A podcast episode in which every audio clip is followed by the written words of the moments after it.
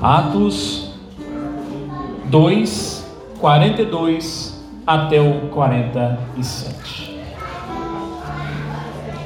Quem encontrou, diga amém. Se você puder, se você não tiver limitação nenhuma, pudesse colocar de pé em reverência a palavra do nosso Deus, vamos ler, você acompanha na sua palavra, em nome de Jesus. E ore aí para que logo nós possamos comprar um projetor, né? Para que logo em breve nós possamos, para onde nós vamos já na semana que vem, depois eu vou falar com vocês, possamos estar ali já com, com o nosso projetando a Bíblia, para todo mundo poder ver em nome de Jesus. Diz assim a palavra do nosso Deus: Todos se dedicavam de coração ao ensino dos apóstolos, à comunhão, ao partir do pão e à oração. Havia em todos eles um profundo temor, e os apóstolos realizavam muitos sinais e maravilhas. Os que criam se reuniam num só lugar e compartilhavam tudo o que possuíam. Vendiam propriedades e bens e repartiam dinheiro com os necessitados. Adoravam juntos no templo diariamente. Reuniam-se nos lares para comer e partiam o pão com grande alegria e generosidade. Sempre louvando a Deus e desfrutando a simpatia de todo o povo e a cada dia o Senhor lhes acrescentava aqueles que iam sendo salvos. Feche seus olhos, vamos fazer mais uma oração. Santo Espírito de Deus, Tu és bem-vindo aqui, Senhor. Eis-nos aqui, meu Pai, mais uma vez, para ouvir a Sua palavra. Tende misericórdia de mim, Senhor, homem pecador. Perdoa, meu Pai, os nossos pecados e toma-nos, meu Pai, em Suas mãos nessa noite. Toma, meu Pai, a nossa mente cativa ao Senhor. E que essa palavra venha a ser uma semente a cair numa terra boa, Senhor. A dar frutos a 30, a 60 e a 100 por um. Que eu venha diminuir e que o Senhor venha ser engrandecido. Fala conosco, bom Deus, pois nós precisamos e queremos ouvir a tua voz. Em teu nome, Jesus que nós oramos. Amém. E glórias Deus. Poder sentar, meus amados. Meus amados, eu tenho sentido a necessidade de, nesse tempo, de poder trazer uma palavra para os irmãos sobre ser igreja. Sabe, talvez você já deve ter ouvido diversas pregações sobre isso. Eu não quero pregar aqui nada novo. Eu não sou um pregador de novidades. Eu sou pregador daquilo que vem sendo pregado há mais de dois mil anos. Eu acho que, eu acho não, tenho certeza que nós precisamos nos amparar naquilo que já vem sendo pregado. Porque essa palavra que vem sendo pregada, ela sim, nunca fica velha. E ela sempre é nova nos nossos corações. Sabe, quando nós chegamos aqui e falamos de igreja, eu acho que a igreja de Atos é a igreja dos nossos sonhos. É a igreja que todos nós queremos ser. Quando nós começamos a ler logo no capítulo 1, quem escreve esse livro é o evangelista Lucas. E Lucas aqui, logo, logo no comecinho ali de Atos, ele deixa claro que haviam apenas 120 pessoas nessa igreja. Eram 120 irmãos. E eles estavam reunidos ali em oração, eles estavam reunidos ali porque Jesus havia dado uma instrução para eles aguardar o momento em que sobre eles viria o Espírito Santo. Sabe, irmãos, quando nós chegamos aqui, exatamente aqui, nesse capítulo 40, nesse capítulo 2, no verso 42, aqui já havia não mais 120 pessoas, mas mais de 3 mil pessoas. Então a igreja ela cresceu de uma forma assim naquela época muito rápida, mas o que me chama a atenção e é o que eu gostaria de compartilhar com você é o que essa igreja tem a nos ensinar nessa noite. O que nós podemos aprender com essa igreja baseada no texto que lemos agora em Atos? Então eu gostaria de falar algumas características, ou se assim eu posso dizer, algumas atitudes, alguns pontos muito importantes para que eu e você possamos refletir como igreja e que possamos também ter essa, esse mesmo espírito e essa mesma atitude destes irmãos. O primeiro verso, no verso 42, ele começa com algo maravilhoso que diz assim: todos eles se dedicavam de coração ao ensino dos apóstolos. Sabe, irmãos, eu acho que a característica principal da igreja, uma das características principais da igreja, é ela manter-se firme na doutrina do Senhor, na palavra de Deus. Sabe o que é que vai manter você firme? É a palavra de Deus. Jesus, uma vez, quando ele estava sendo tentado ali no deserto, o diabo, a Bíblia fala que ele já estava 40 dias sem comer, e o diabo então tenta ele de uma forma que ele pudesse transformar aquelas pedras em pães, e ele dá uma resposta que exatamente não é nada nova, mas estava ali na palavra de Deus. Ele diz assim: Pois está escrito, nem só de pão viverá o homem, mas de toda a palavra que procede da boca de Deus. Sabe, irmão, aqui nós estamos vendo um povo, uma igreja que se dedicava de coração. Interessante falar esse termo, dedicar de coração. Você já se dedicou a alguma coisa de coração na sua vida? A uma faculdade, a um estudo, a alguém? Dedicar de coração vai exatamente aquilo que diz: é você fazer algo com intensidade, é você fazer algo com paixão, com profundo amor. E eles amavam a palavra de Deus, eles amavam o ensino que os apóstolos. Sabe, irmãos, não existem mais apóstolos, só tiveram 12, apesar de alguns aí se auto-intitularem apóstolos. Mas é interessante que nós somos uma igreja apostólica. Porque o que nós aprendemos foi baseado naquilo também do ensino que os apóstolos deixaram para nós. Jesus escolheu 12 homens e por causa desses 12 homens que ele escolheu, hoje nós temos a Bíblia Sagrada em nossas mãos. Então nós não podemos esquecer jamais disso. Aqui é um povo então que se dedicava ao ensino. Eu e você precisamos nos dedicar, nos empenhar, examinar, refletir e refletir sobre a palavra de Deus. Quem não lembra do Salmo primeiro? Bem-aventurado, bem-aventurado o homem que não anda segundo o conselho dos ímpios, nem se assenta na roda dos escarnecedores, nem se detém no caminho dos pecadores, mas eles antes têm o seu prazer aonde? Na lei do Senhor, pois nela medita de dia e de noite. Não é isso que diz lá?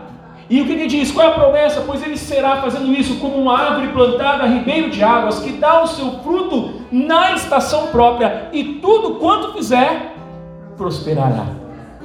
Então essa igreja era uma igreja que se dedicava ao ensino. Uma outra coisa que essa igreja também se dedicava, a comunhão. Sabe, irmão, falar de comunhão é falar do que é uma das coisas principais na vida da igreja. Deixa eu dizer uma coisa para você. Quando nós estamos em comunhão, nós estamos em comunhão com Deus. Quando nós estamos em comunhão entre nós, nós também estamos em comunhão com Deus. Quando nós não estamos em comunhão entre nós, também o nosso relacionamento vertical fica afetado. Porque a Bíblia diz que se eu não perdoar o pecado do meu irmão que me ofendeu, Deus também não perdoará os meus pecados. Então isso mostra que a nossa atitude para com o nosso irmão reflete diretamente no nosso relacionamento para com o Pai. Então aqui nós estamos vendo uma igreja que eles tinham comunhão. A palavra comunhão nada mais é do que comer juntos, estar juntos, estar aprofundado em relacionamento. Igreja é relacionamento. Sabe o que, que o mundo? O mundo prega relacionamentos superficiais, mas Jesus diz que na igreja o relacionamento ele é profundo, ele é intenso. Jesus falou assim que, olha, saber, ele, ele falou assim, ó, sabereis que vocês são os meus discípulos. Quando o quê? Quando vocês usaram o terno uma gravata? Não. Quando vocês cantarem bonito? Não. Quando vocês pregarem bonito? Não. Quando vocês fizerem um grande estudo? Não. Quando vocês estiverem é, fazendo milagres e sinais? Não. Mas ele disse: Sabereis que sois meus discípulos quando vocês amarem uns aos outros. Aqui é uma igreja que amava uns aos outros, tinham comunhão uns com os outros. Sabe, irmão, pergunto para mim e pergunto para você: qual foi a última vez que nós às vezes deixamos o nosso, o nosso lar e fomos na casa de um irmão orar com ele, ou chamar ele para orar na nossa casa, ou visitar uma pessoa que está precisando dentro. E aqui eu me refiro, nesse momento, a, aos da família da fé, aos irmãos em Cristo.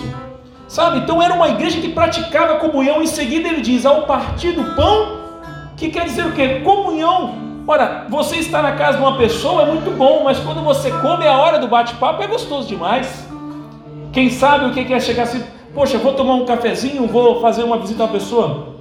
Eu lembro que quando eu estava em Sete Lagoas, né, porque eu estava em Lagoinha, eu lembro que é, uma das, das atividades que eu tinha como obreiro da igreja era visitar os bairros mais pobres que tinham na cidade. Eram lugares que as casas eram palafita mesmo, era coisa muito pobre. Mas uma coisa me chamava a atenção, porque quando eu saía para entrar naqueles lugares, primeira vez que eu fui, Eu entrei na casa assim, a casa, a casa era um cômodo só. Ali dava uma cama, tinha um, uma, uma, um fogareirozinho, tinha uma cadeira, tinha uma televisão e estava lá, uma mesinha assim. Tudo bem cômodo. Eu entrei e qual foi a minha surpresa quando eu entrei numa casa extremamente pobre? Tinha uma geladeirinha também, mas a pessoa se alegrou em receber minha visita. Sentamos na mesa e o que, que tinha lá na mesa? Uma broinha de fubá, um, alguns tinham um pãozinho de queijo e uma garrafinha de café. Irmãos, eu aprendi uma coisa, sabe? Às vezes a gente olha para a pessoa e fala assim: Nossa, mas aquelas pessoas é tão, são tão pobres. E às vezes a gente fala assim: Não, não posso aceitar. Mas ali não aceitar para aquelas pessoas era uma grande ofensa. Irmãos, deixa eu dizer uma coisa para você que eu aprendi isso na igreja, a gente precisa sim. Eu e você estamos no meio de uma família. Se eu escolher te abençoar, se você escolher abençoar um outro irmão, receba a bênção de Deus. Sabe por quê? Porque quando alguém quer te abençoar, significa que Deus está tocando aquela pessoa. E quando você impede com que isso aconteça, é como se você diz assim: Não, eu não quero nada de Deus. Eu não preciso. E você impede a pessoa de ser abençoada. Então, sabe, irmãos, aqui tem uma igreja que eles viviam nisso, no partir do pão, eles se alegravam. Eu me lembro que eu entrava e falava assim: olha, ninguém é tão rico que não tenha falta de nada, ninguém é tão pobre que não possa dar nada.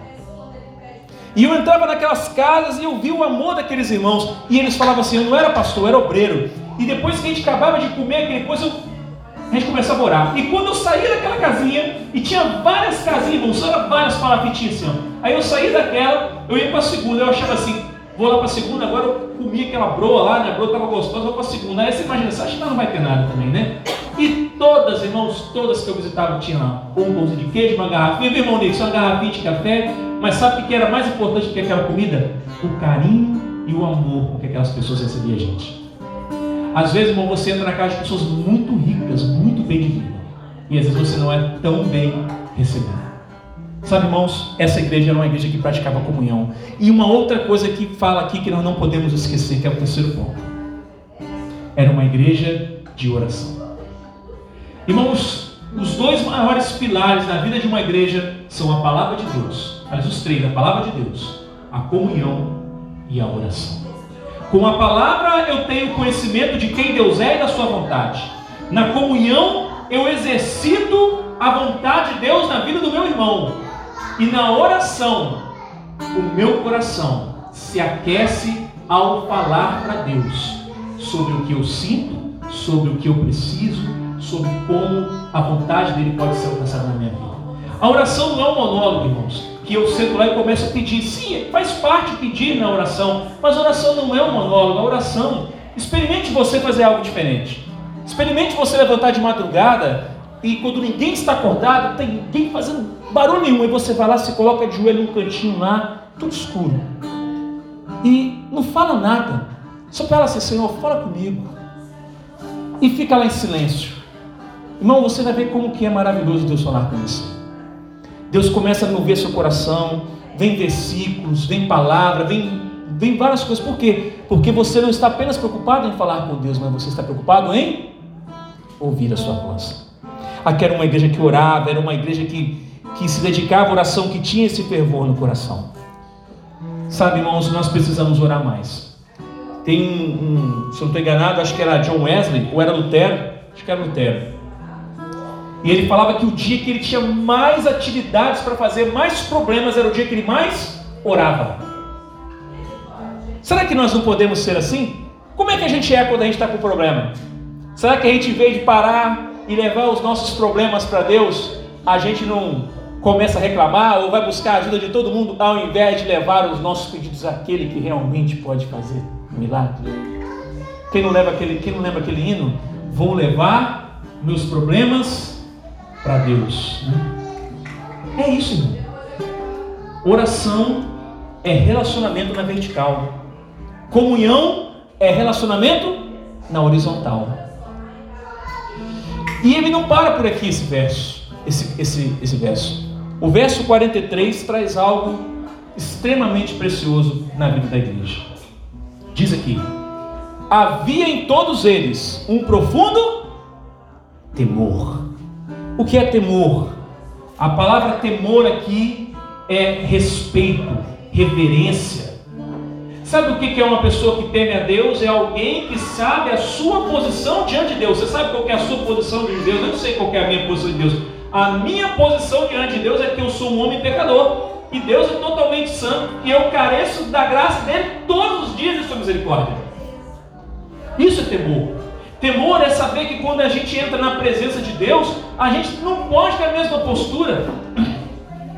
Uma vez, às vezes é muito comum, irmão, a gente a gente pensar nisso. Hoje em dia as pessoas elas rotularam no sentido seguinte: olha, é, quando você fala assim, toma cuidado com a veste que você usa na, na presença de Deus, aí a pessoa já começa, lá vem os legalistas. É verdade, existem os legalistas.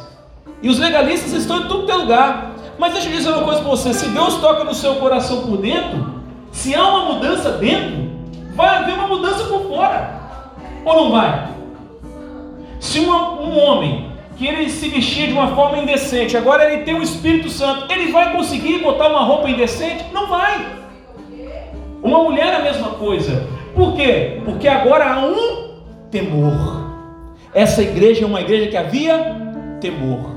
Irmãos, hoje eu acho que é uma das coisas que mais está precisando no seio da igreja é o temor.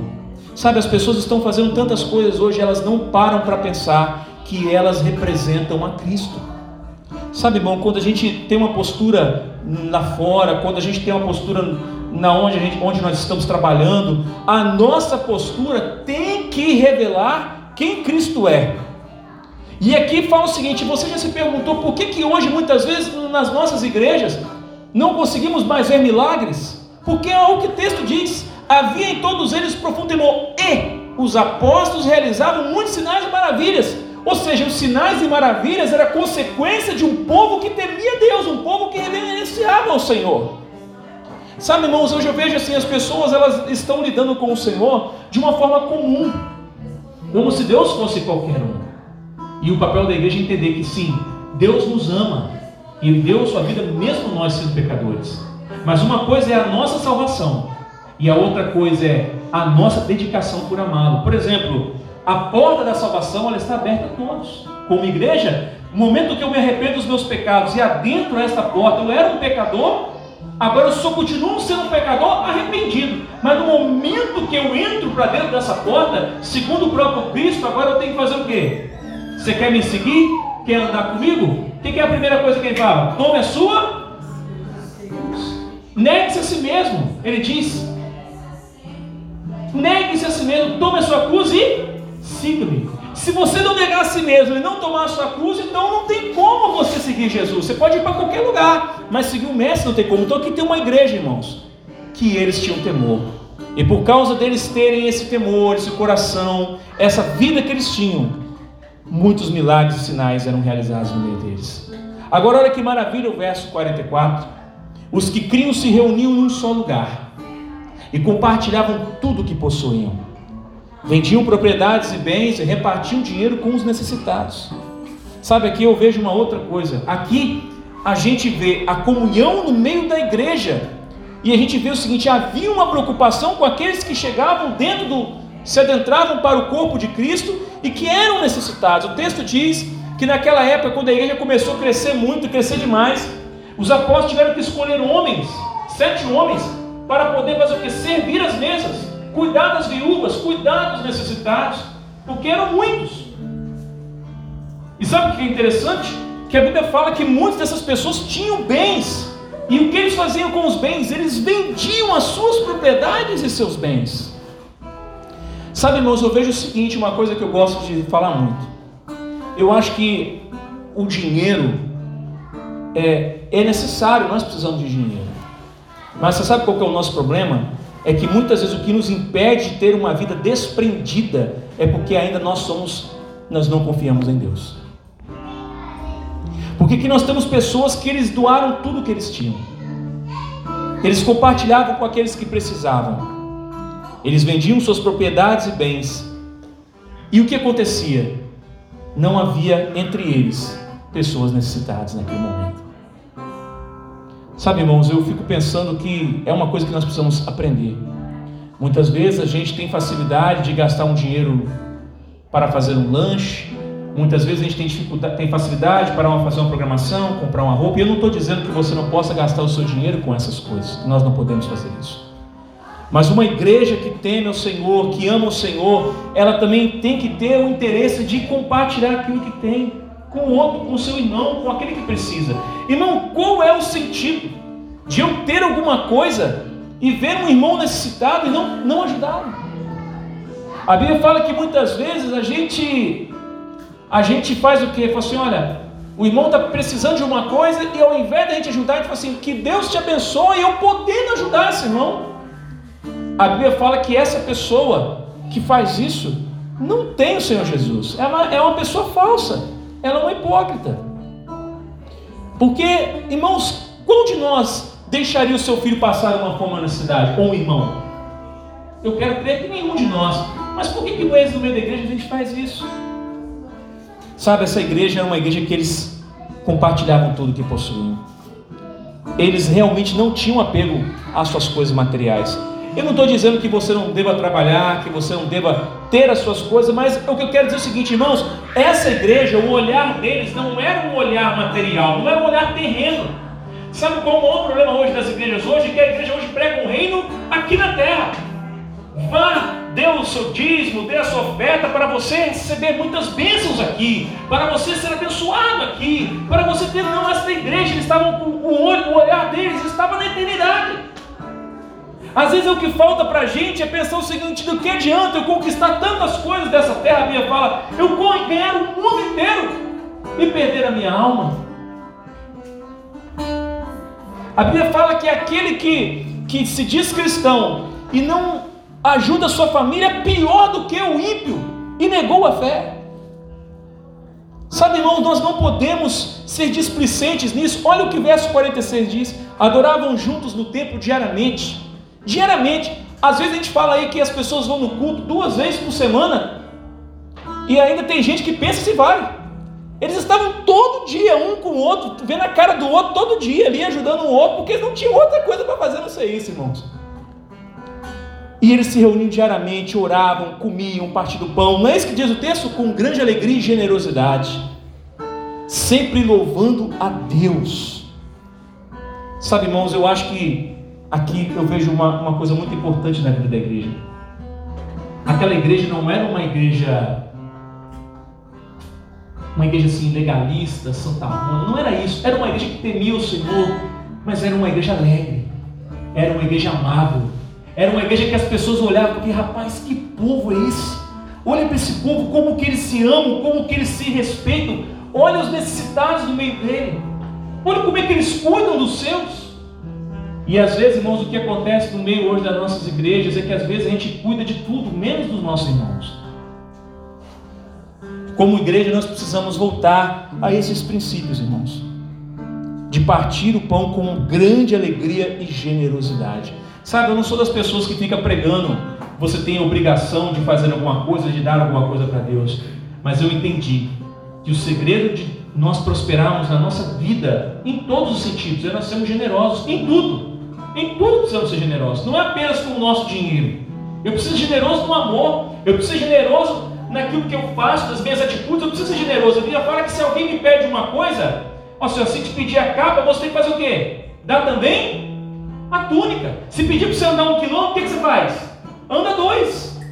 Isso se chama generosidade, não é fazer aquilo. O que, que é uma pessoa ordinária e extraordinária? O que diferencia uma pessoa extraordinária de uma pessoa ordinária? É porque o ordinário só faz aquilo que lhe cabe, que lhe é mandado fazer. O extraordinário, ele excede. O cristão, irmão, a igreja é aquela que excede. Excede em quê, pastor? Excede no amor, excede na justiça, excede no perdão, excede na oração, excede na comunhão, excede no partir do pão, excede no ensino. É isso que é ser igreja. E eu gostaria, tu chega aqui ao final já, verso 47. E uma coisa me chama a atenção nessa igreja, porque diz aqui que eles desfrutavam a simpatia de todo o povo. Ou seja, o povo olhava para. Veja bem, irmãos, eu gostaria muito de pensar nisso aqui. O mundo não tem que bater palma para a igreja, e nunca vai fazer isso. Mas quando ele fala simpatia do povo, é porque eles olhavam para aquelas pessoas e eles falavam assim: gente, como é bonito ver o amor, a postura que esse povo tem no meio deles. Olha o cuidado que eles têm uns com os outros. É lógico que o mundo vai se incomodar. Aqui, quando fala simpatia, quer dizer as pessoas que estavam vivenciando que eles estavam ali. Sabe, irmãos, hoje existem dois problemas na igreja. O primeiro é a numero, numerolatria. A idolatria de número. Hoje tem igreja que para a igreja você é só um número, o pastor. Você é um número. Eu me lembro quando eu vi algumas reuniões de pastores e a conversa que rodava muitas vezes era assim: a minha igreja tem 500 membros, a minha igreja tem 300, a minha tem mil. Aquele cara ali tem 5 mil. Porque para eles as pessoas são só números. Mas eu quero dizer para você que para Deus você não é um número. Você não é um número para Deus. Deus conhece você, Deus sabe quem é você, a sua necessidade, Ele sabe o que você precisa. E Ele tem um plano na sua vida, amém? Então o problema é a numerolatria. As pessoas hoje estão idolatrando demais. Não, vamos fazer as coisas para crescer e vamos fazer no crescimento de qualquer jeito. Deixa eu dizer uma coisa para você, irmão. O texto diz aqui claramente que a cada dia o Senhor acrescentava aqueles que iam sendo salvos. Não sou eu, não é você que vai acrescentar pessoas à igreja do Senhor. É o Senhor, porque é Ele que morreu, é Ele que viveu, é Ele que ressuscitou, irmãos. É Ele que fez a promessa, é Ele que nos deu o seu Espírito, é Ele que capacita, é Ele que redime, é Ele que perdoa, é Ele quem salva. Agora, o outro contrário também é tenso. Assim como existe a numerolatria, existe a numerofobia. Aquela igreja que fala assim: importante é ter qualidade. A igreja está lá, não tem soltar as moscas lá, não tem mais ninguém lá. O cara está fazendo tudo errado, a igreja está vazia. E o cara, importante é ter 10 fiéis, fiel quer ter 100 infiéis. Mas o cara tem 10 fiéis durante 10 anos, alguma coisa está errada, irmão. Porque se a Bíblia fala que o Espírito está ali, há uma comunhão, uma oração, há, tem que haver um crescimento natural. Irmão, não, nós não precisamos nos preocupar com o crescimento. Sabe qual é o problema nosso? Deus nos chamou para fazer uma coisa, nós estamos querendo fazer outra. Deus não chamou eu, o Joanil, um de vocês aqui, para crescer a igreja. Deus nos chamou para viver e pregar o Evangelho. E nós fazendo isso, o que vai acontecer? O próprio Senhor vai acrescentando à igreja aqueles que vão sendo salvos. Sabe, irmãos, nós podemos descansar no Senhor quanto a isso, porque Ele chama, e quando Ele chama, Ele dá as condições. E ele, o que Deus quer, irmãos, é se revelar a nós. Mas para isso nós precisamos ser igreja. E quando eu olho para a igreja de Atos, irmão, eu vejo coisas maravilhosas. Uma vez eu, eu me lembro que,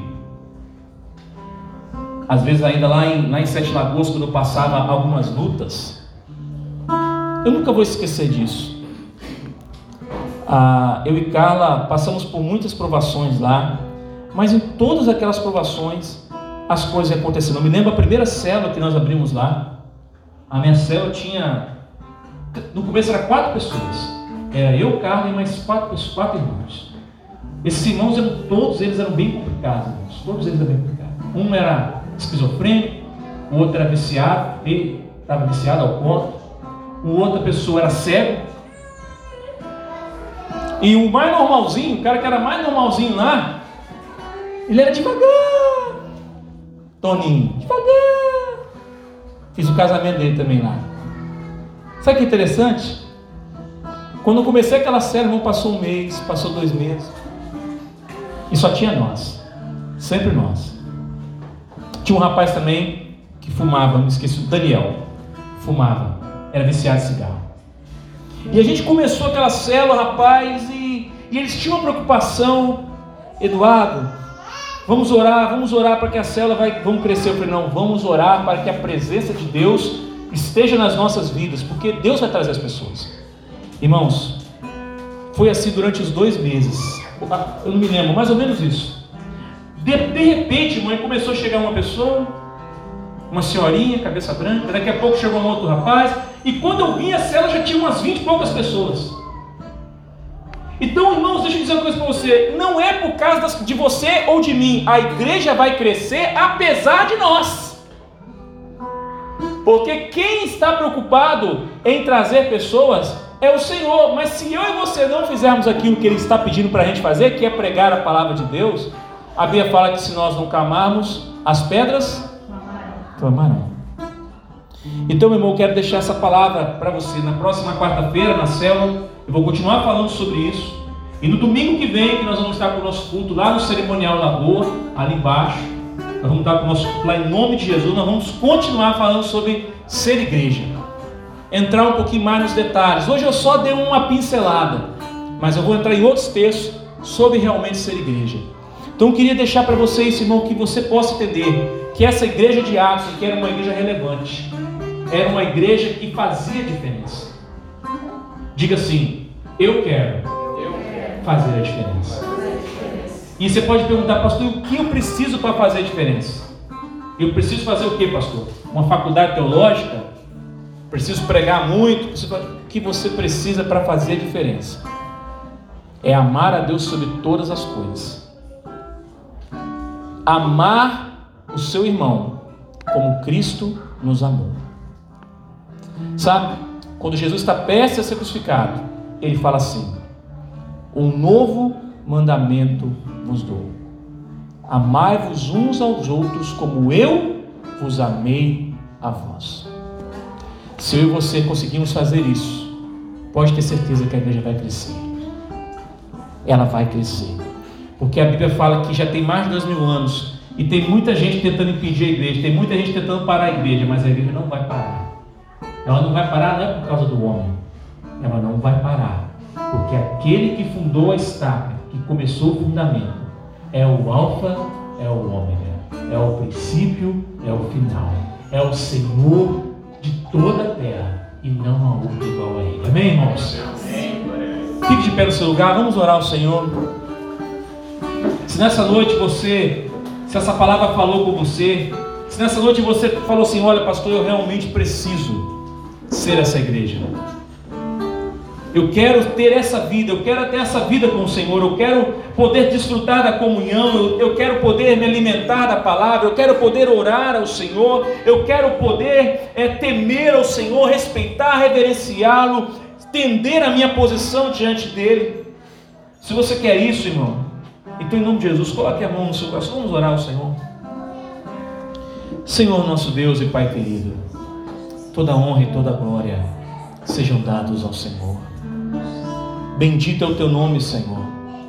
Ainda, meu Deus, que nós pudéssemos fazer qualquer outra coisa, meu Pai. Ainda que nós pudéssemos pregar os melhores sermões. Ainda que nós pudéssemos, Senhor, fazer os maiores sinais e milagres. Se nós não tivermos amor, Senhor, nós não seremos nada. E para ser essa igreja de aço, nós precisamos desse amor. Então agora eu peço ao Senhor, meu Pai. Peço Senhor Espírito Santo de Deus, que haja esse amor entre nós. Que nós possamos nos amar, nos respeitar, nos ajudar. Que nós possamos aprender a servir. Que nós possamos aprender, Senhor, que o nosso relacionamento contigo também depende do nosso relacionamento com o meu irmão. Abençoa aqui, meu Pai, aquela pessoa, Senhor, que talvez está guardando uma mágoa, está com algum problema. Talvez, Senhor, ele não consegue liberar perdão diante de tantos problemas que tem passado, tantas aflições. Senhor, toca nesse coração agora e vai quebrando, meu Pai, essa pedra, vai quebrando, Senhor, essas barreiras. Talvez eu esteja falando para alguém aqui, Senhor, que ainda está preso na avareza, na falta de, de generosidade, não consegue, meu Pai, é, ser uma pessoa generosa nas suas ações. Senhor, quebra os grilhões da ganância, quebra os grilhões, meu Pai, da materialidade, quebra os grilhões, Senhor, das necessidades materiais, porque o que nós precisamos é do Senhor. Se nós temos o Senhor, nós temos tudo, Senhor. Senhor, perdoa-nos, meu Pai, por quantas vezes nós vemos o nosso irmão passando por uma dificuldade. E muitas vezes nós nos tornamos indiferentes, meu Pai. Se nós temos agido dessa forma, perdoa-nos, meu Pai. Tem misericórdia de nós. Nos ajuda nos ajuda a abrir mão daquilo muitas vezes que vai nos custar algo, Senhor, mas que nós faremos em prol daquele que é o nosso semelhante, o nosso irmão, aquele que faz parte do mesmo corpo, Senhor. Abençoa, meu Pai, este jovem, esta jovem, esta mulher, este homem que está aqui. Senhor, abençoa as suas famílias, as suas lares. Que nas suas casas, meu Pai, essa maneira de ser igreja seja uma constante.